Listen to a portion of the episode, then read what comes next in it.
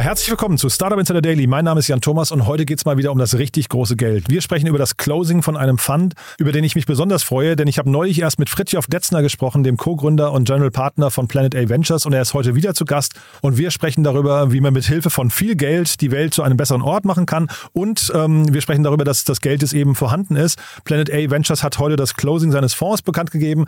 Ja, und ich freue mich deswegen umso mehr, dass Fritjof sich heute die Zeit genommen hat, darüber zu sprechen. Deswegen freut euch jetzt bitte auf Fritjof Detzner, den Co-Gründer Und General Partner von Planet A Ventures.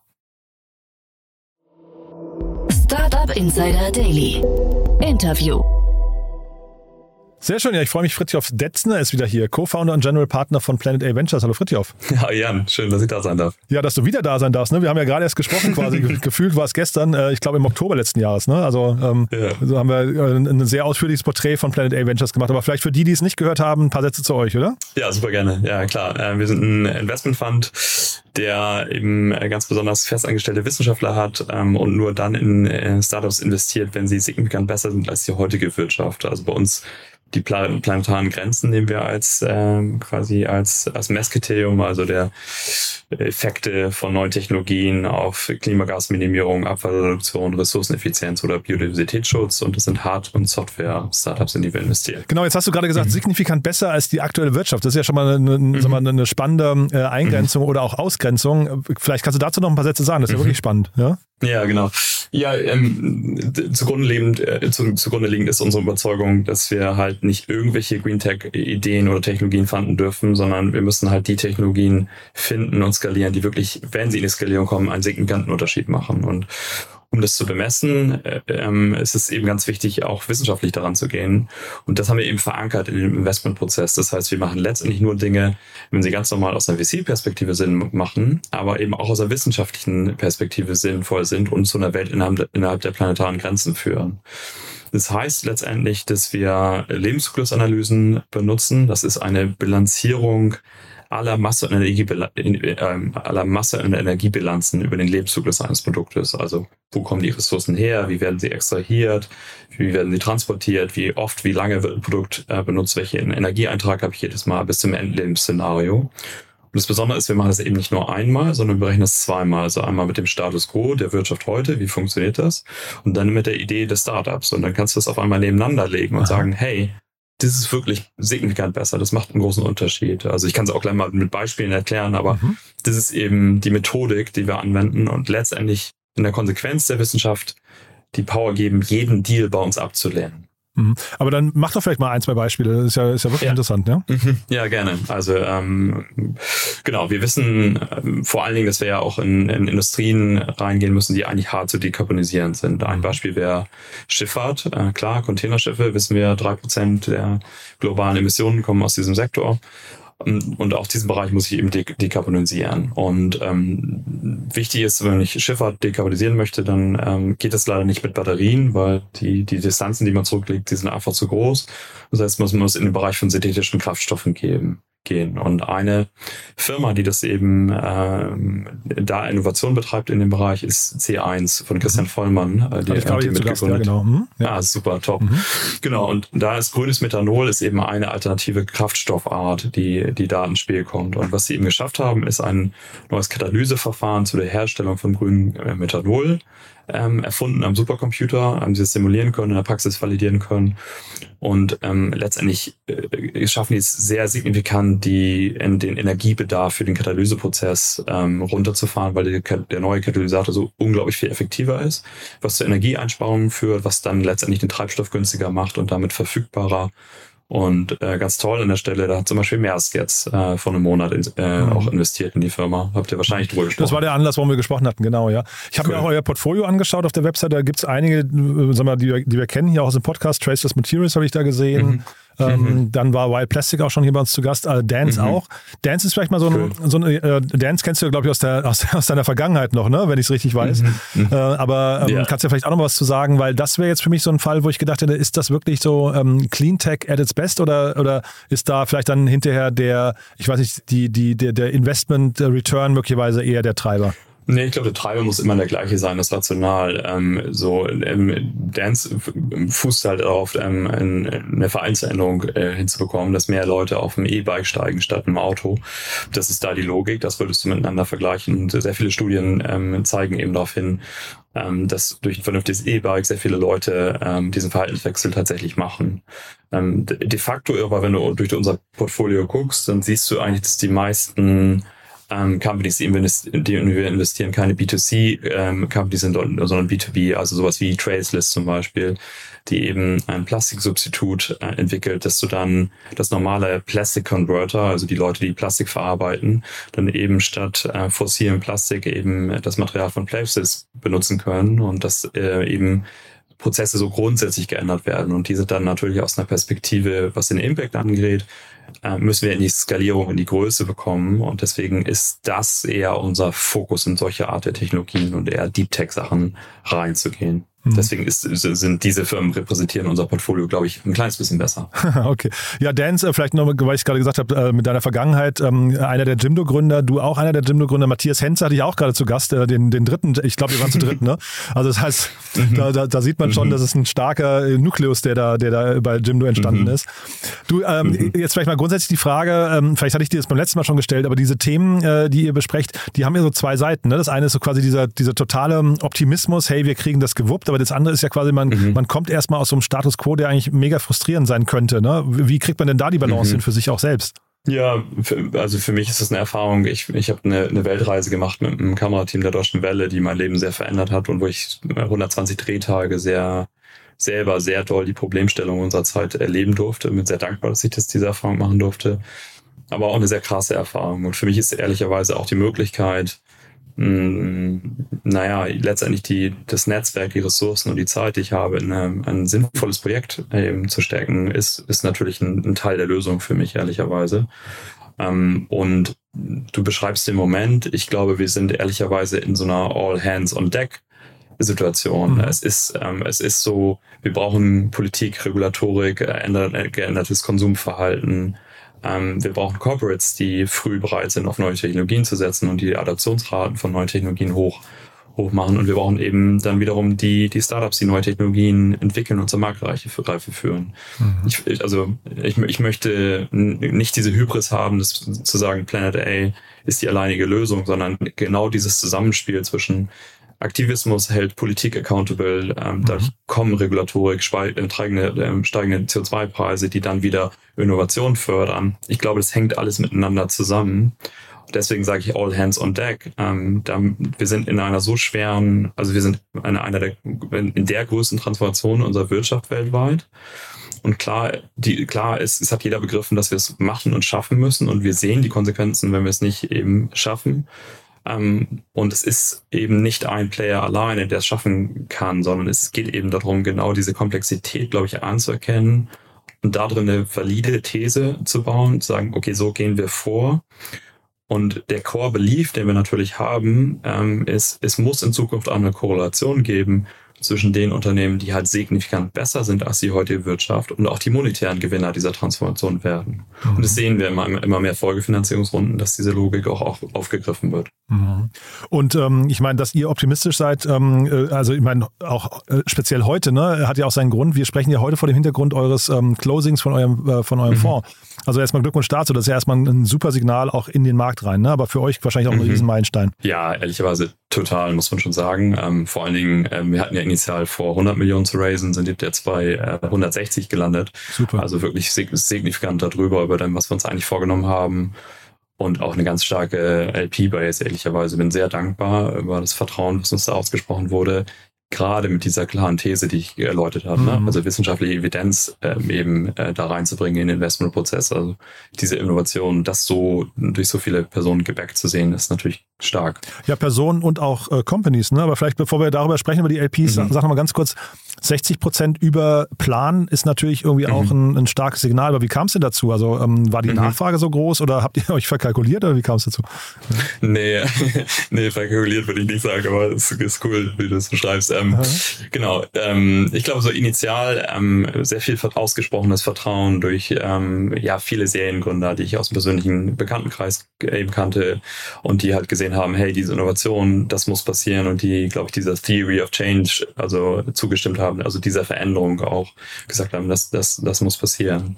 Und ähm, diese Dynamik wurde dann stärker ähm, und dann haben wir auch die ersten institutionellen Investoren äh, mit an Bord bekommen und das wurde dann auch immer schneller und immer mehr. Und ähm, ich glaube, das ist etwas, ähm, ganz am Anfang ist es, glaube ich, so, dass Einzelpersonen dann der einzelnen handelnden Person vielleicht vertrauen. Und ich glaube, dieses Signal, dass du dann auch so eine Dynamik auslöst mit institutionellen Investoren, heißt ja im Prinzip, dass äh, eine Institution uns als Institution dann eben auch vertraut. Mhm. Und ähm, ja, und ich glaube, dass also es ist schon eine herausfordernde Aufgabe, so einen Fund zu bauen, weil du mhm. im Prinzip geht es viel um Vertrauen und du musst, es fühlt sich manchmal so ein bisschen so an, als wenn du ein, ein Flugzeug äh, baust, während du schon fliegst damit. ähm, und äh, so, das ist, ähm, äh, du, du baust halt die These, sammelst das erste Geld ein, machst aber gleichzeitig schon Investments auch mit eigenem Geld und dann mhm. kannst du eben auch zeigen, dass du ja exekuten kannst, was du gesagt hast, was du machen wirst. Und das hat ähm, sehr gut für uns funktioniert, würde ich sagen. Und dadurch ähm, haben wir das Glück gehabt, immer mehr Vertrauen ausgesprochen bekommen zu haben. Mhm. Nee, großartig, wirklich. Ähm, von den LPs, ich habe hab KfW darunter gesehen, das macht irgendwie total Sinn. Ne? Das ist wahrscheinlich mhm. auch ähm, irgendwie der logischste, den ich, den ich da drin gesehen habe. Dann der staatliche mhm. dänische Investitionsfonds, das fand ich schon ein bisschen. Mhm also jetzt, mhm. ich will nicht sagen weiter hergeholt im negativen Sinne, aber das war jetzt für mich nicht ganz, äh, hat sich nicht sofort erschlossen. Und dann aber BMW und Rewe, das fand ich irgendwie bemerkenswert, dass solche Unternehmen da mhm. reingehen. Und dann mhm. vielleicht damit die Frage, warum nur die beiden oder warum genau die? Haben da andere nicht mitziehen wollen oder habt ihr dann irgendwann gesagt, jetzt haben wir eh 160 Millionen, wir, wir wollen jetzt wirklich nicht mehr? Doch, äh, ehrlicherweise ist es noch eine viel, viel größere Summe. Wir haben jetzt nicht alle in die Pressemitteilung rein, reingeschrieben. Also da sind ähm, Reedereien, dann andere Corporates. Ähm, das ist schon wirklich ganz toll. Ähm, ganz viele Family Offices, ähm, auch bekannte Personen des, des öffentlichen Lebens, die bei uns ähm, investiert haben. Mhm. Ähm, also eine wirklich große, eine, eine, eine große Breite und ähm, das ist ähm, ja, das ist äh, etwas, was was uns total freut an der Stelle. Ne? Also mhm. auch diese, weil ich glaube, ich meine, die Transformation, die wir vor uns haben, heißt ja auch, dass das sind Corporates, die sich verändern müssen, Individualpersonen, Gründer, was gründen sie als nächstes? Also ich glaube, diese Breite ist, ähm, das ist etwas, von der wir total profitieren, ehrlicherweise an der Stelle. Mhm. Äh, total, ne? Also ich habe hier Rolf Schrömkens äh, noch gesehen, Max Backhaus von HelloFresh, ähm, Ruben Ritter mhm. von Zalando. Äh, aber trotzdem nochmal mhm. zu BMW und Rewe. Ich würde das gerne nur verstehen. Ähm, mhm. Was ist deren Motivation? Ist das hinterher für die Teil ihrer äh, was nicht nach innen gelagerten PR-Strategie hier, liebe Mitarbeiter, schaut mal, wir tun auch was Gutes? Ähm, äh, oder ist das eher das wirtschaftliche Interesse? Äh, du hast gerade gesagt, diese Großunternehmen müssen sich verändern. Ist das der, der Teil des Spiels, dass sie mit, durch euch irgendwie mhm. Zugänge und Informationen bekommen, Inspirationen zum, zum, zum Markt und zur technischen Entwicklung? Also vielleicht kannst du das nochmal beschreiben, weil ich finde find ich einen sehr ja. spannenden Punkt, der vielleicht auch ja. andere äh, inspirieren könnte, bei euch oder bei ähnlichen Fonds mhm. einzusteigen. Mhm. Genau, ich glaube, erst, also es ist keine Entweder-Oder-Entscheidung, sondern ich glaube, beide Gründe sind valide. Also natürlich die, ähm, die monetäre Seite, aber vor allen Dingen glaube ich, ähm, dass die Art und Weise der Unternehmen, die wir sehen und eben auch durch die wissenschaftliche Bemessung sehen wir halt Dinge, die wirklich das Potenzial haben, die signifikant den Markt ändern können. Und da am Puls der Zeit zu sein und ähm, mitzusehen, was passiert und auch mitzulernen in manchen Fällen, wie wir darauf gucken, ist für die sehr interessant. Und ähm, natürlich der Zugang zu Innovation. Also weil mhm. ähm, nicht alle Innovationen werde ich innerhalb des Hauses machen können. Ähm, und ich glaube, dieses ähm, Not Invented Here Syndrom, was ja in vielen Corporates eigentlich stattfindet, ist ja besonders stark, wenn man sagt so, hey, wir gucken mal für uns selber, aber wir gucken auch in den Markt, welche Innovationen passiert da, wie kann ich da mhm. im Puls der Zeit bleiben und diese äh, Innovation auch früh sehen, äh, weil ich glaube, so fundamental wie diese Veränderung ist, umso wichtiger ist es eigentlich einen sehr guten, breiten Blick auf die Prozesse zu haben. Insofern ist die Suche nach ähm, Innovation und Puls der Zeit, glaube ich, ein sehr starker Treiber für die Corporates auch bei uns. Mhm. Wer jetzt bei euch noch irgendwie mitmachen möchte, ich weiß gar nicht, was es für Anknüpfungspunkte gibt. Also ähm, wer jetzt vielleicht nicht bis zum nächsten Fonds äh, warten möchte, wie, welche, welche Möglichkeiten gibt es da? Mhm. Ja, ähm, genau. Es ist, es ist natürlich jetzt ein kleines bisschen, ein bisschen schwieriger. Das ist der falsche ähm, Tag, um zu fragen, ne? ja, genau. So, aber im, im Prinzip trotzdem gerne melden. Also ich meine, das ist der erste Fonds und jetzt ähm, diese Geschwindigkeit, die wir jetzt aufgebaut haben, freuen wir uns natürlich trotzdem, ähm, wenn wir, wenn wir Leute auf die Warteliste für den nächsten Fonds schreiben dürfen. Mhm. Ähm, und dann ähm, eben auch, so wie du die Serienunternehmer eben aufgezählt hast, da haben wir sehr viele dabei und ich glaube, das ist, sag mal, ich selber bin Gründer und sehr viele, viele Gründer haben bei uns investiert und haben uns sehr früh Vertrauen ausgesprochen. Und die sind auch sehr engagiert. Das heißt, ähm, da freue ich mich total. Leute, die starkes operationelles Wissen haben, ähm, die dann auch jeweils mit den Herausforderungen der einzelnen Startups verbinden zu dürfen, weil mhm. ähm, nicht jeden Fehler muss man selber machen oder äh, man fragt halt äh, jemanden, der es schon sehr erfolgreich gemacht hat und das ist ehrlicherweise ein ganz großer Spaß, jetzt zu sagen, okay, wie können wir denn jetzt ähm, wie können wir wirklich helfen, wie können wir wirklich Wert generieren, weil Fundraising, ja, das ist toll, es ist auch äh, großartig, dass es jetzt viel größer geworden ist als gedacht, aber der richtige Wert wird ja geschaffen durch die Unternehmer oder Unternehmerinnen, die mhm. die Firmen bauen und letztendlich sind das auch die Helden der Geschichte und die wollen wir unterstützen und da quasi das, die richtige Hilfe, Hilfestellung anbieten zu können, ähm, ist toll. Und da haben wir das große Glück, dass viele Leute sich äh, gemeldet haben und sagen so, hey, wenn ihr mal die und dieses Problem habt, dann, dann denkt an mich. Ah, cool. Und die Unternehmerinnen und Unternehmer, die Lust haben, mit euch zusammenzuarbeiten oder die sich, die euch gerne einen Pitch-Deck schicken möchten oder einfach sagen, hey, die mhm. Idee könnte passen, wie gehen die vor? Wen sucht ihr da? Oder also du hast ja vorhin schon mhm. die Kriterien so, so genannt, aber gibt es da auch mhm. äh, vielleicht von der Phase her zum Beispiel Kriterien, wo du sagst, äh, ab mhm. der, der Ticketgröße können wir nicht mehr mitspielen oder wollen wir mhm. nicht mehr mitspielen? Ja, genau. Ähm, also Seed Stage, ähm, manchmal eben auch ähm, ähm Seed Stage ganz vor allem, vor allem bei Software-Sachen, bei, bei Hardware-Sachen eher Series A. Und da haben wir so eine Kategorie Hybrid, nennen wir das, das ist Hardware-Enabled Software typischerweise. Genau, also gerne, gerne da schon relativ früh. Man kann sich einfach bei uns über die Webseite melden, man kann uns bei LinkedIn anschreiben. Ähm, vielleicht kennt man auch jemanden, der bei uns äh, sich engagiert und kriegt dann warmes Intro, ist auch immer super. Ähm, genau, und dann ist es wirklich so, dass wir tatsächlich sehr breit ähm, investieren. Also von, wie ist ja ein Portfolio von mhm. Softwarelösungen zu Hardware, zu also eben Energie, Katalyseprozesse, also sehr, sehr breit. Ähm, wir schließen dann eben eher aus über die Signifikanz der Veränderung, dass wir sagen, okay, wir, wir wollen wirklich die Lösung finden, die, wenn sie klappen, einfach einen großen, eine große Veränderung ähm, bringen und wirklich substanziell äh, zu der Lösung unserer heutigen Probleme beitragen können. Mhm. Und so von den Unternehmen bei euch, ähm, wer, wer, hat da so den größten Hebel? Ist das dann hinter so ein C1? Also ist C1 eigentlich für dich so ein Hybridmodell oder ist das dann eher, weil ähm, das mhm. passt ja nicht in Software, nicht in Hardware richtig rein, glaube ich, ne? Oder, mhm.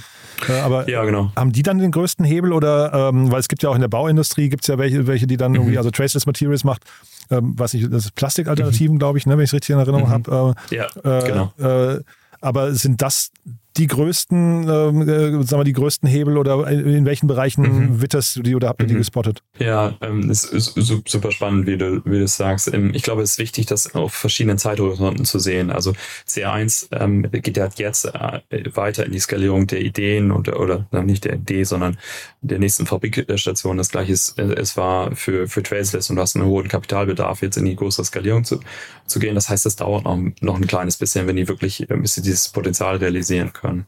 Was aber nach hinten raus riesig, riesig wird. Ähm, vielleicht ein anderes Beispiel. Wir haben in eine Firma investiert, die heißt Carbon Re.